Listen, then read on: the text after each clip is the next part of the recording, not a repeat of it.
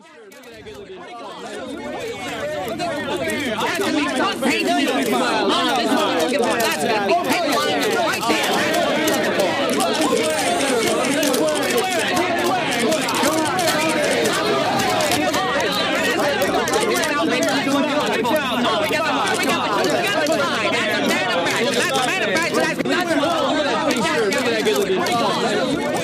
sí, ya voy, ya voy, ya voy. Ahora, ahora es la tienda. Bueno, este, está, están caun los padres, hostia. Estamos tranquilos, que ya vengo.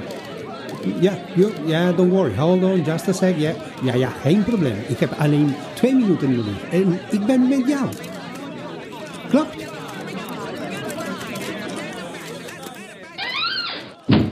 Uf, he tenido que salir de la sala de prensa porque es que si no, es que no se oye nada y no me dejan tranquilo.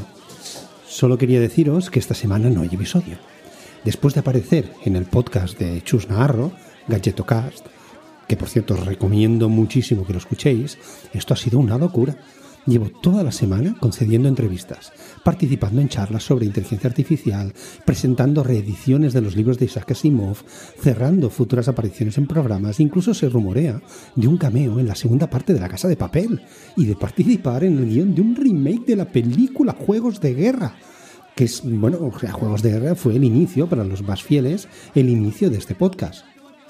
Vamos, lo que ya es seguro es una entrevista con el gran Víctor Correal, por cierto me he comprado ya gallumbos limpios y una camisa de cuadros para la ocasión, un debate en el podcast Webificando de los grandes Abel Fernández y Roberts Menetroy, y estamos cerrando agendas ya por una entrevista en el podcast El Salto de Borja Nicolau.